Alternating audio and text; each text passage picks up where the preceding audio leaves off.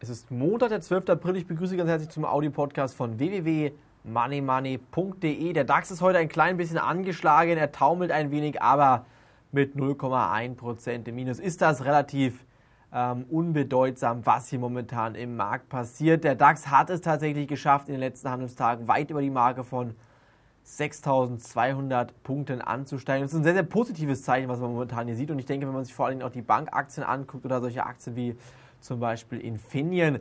Dann muss man sich aber jetzt die Frage stellen, wie lange können diese Aktien im Moment noch weiter klettern. Die Banktitel zum Beispiel Commerzbank, die haben heute kräftigen ähm, äh, Aufschwung mitnehmen können. Dann kam aber zum Nachmittag eine stärkere Gewinnmitnahme. Die Deutsche Bank zum Beispiel hat ebenfalls wieder kräftig an Höhe verloren. Aktien wie Infineon, die leiden momentan unter einer Herabstufung von Merrill Lynch. Dort wird das Kurs bei 4,50 Euro für Infineon festgesetzt. Meiner Meinung nach etwas zu übertrieben erwartet doch hier Richtung Kurse 5,50 Euro in den nächsten Handelswochen. Dann haben wir solche Aktien wie K plus S beispielsweise, die gar nicht wirklich mitlaufen.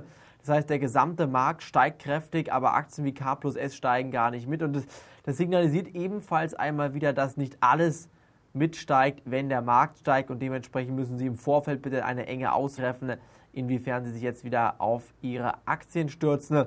Wir blicken auf den Tech-DAX. Solaraktien machen momentan weiterhin keine Freude. Solartitel sind weiterhin angespannt und ich erwarte in den nächsten Wochen und Monaten bei den Solaraktien erst einmal keine größere Wende. Ich erwarte hier im Markt vom Solaraktienmarkt erstmal einen kräftigeren Konsolidierungs- Zyklus, sprich eine Seitwärtsbewegung in den nächsten Handelswochen. Vorsichtig bleiben müssen Sie vor allen Dingen dann, wenn es hier aus Griechenland oder anderen europäischen Ländern nochmal schlechte Nachrichten geben könnte. Es ist auf gar keinen Fall jetzt schon gesagt, dass letztendlich die Krise vorbei ist. Vor allen Dingen die Schuldenproblematik nimmt weiterhin Oberhand und vor allen Dingen Schuldenproblematiken wie aus den USA oder auch Teilen Europas wird in den oder werden in den nächsten Wochen und Monaten oder Jahren unglaubliche Verwerfungen am Aktienmarkt mit sich führen. Und deshalb müssen Sie vorsichtig bleiben. Sie müssen jetzt ein unglaubliche, äh, unglaubliches Gefühl oder Gespür dafür kriegen, wie Sie Gewinne, Ihre Gewinne absichern. Sie dürfen nicht zu früh verkaufen, dürfen aber auch nicht zu spät verkaufen, nämlich dann, wenn die Aktienmärkte wieder Richtung Süden drehen. Dementsprechend immer vorsichtig bleiben bitte.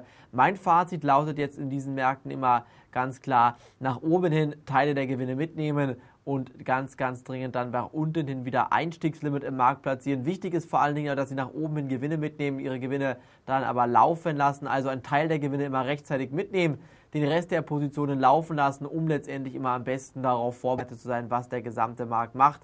Der Dow Jones beispielsweise hat es geschafft, die Marke von 11.000 Punkten zu überwinden. 11.000 Punkte war eine ganz, ganz wichtige Marke. Aber wenn man bedenkt, dass der Dow Jones bereits vor elf Jahren bei 10.000 Punkten stand, so muss man sich doch die Frage stellen, was bringen eigentlich Aktieninvestments? Vor elf Jahren stand der Dow Jones bei 11.000 Punkten. Heute steht er wieder bei 11.000 Punkten und dementsprechend müssen Sie sich auch bitte etwas umorientieren. Mein Fazit lautet deshalb für jeden Anleger, kaufen Sie sich Gold. Der Goldpreis ist in den letzten Jahren massiv nach oben ausgebrechen. Besonders in den letzten elf Jahren gab es hier unglaubliche Kurssteigerungen. Und während der Dow Jones im Elfjahresvergleich immer noch auf dem gleichen Niveau notiert, hat man mit Gold unglaublich viel Geld verdient. Deshalb mein Ratschlag an Sie, kaufen Sie sich Gold oder Silber oder andere physische Edelmetalle und ich denke, damit haben Sie den besten Inflationsschutz und den besten Schutz für Ihr gesamtes Depot. Morgen geht's weiter. Danke, dass Sie reingehört haben. Tschüss, liebe Grüße, Ihr Money Money Team. Auf Wiederhören.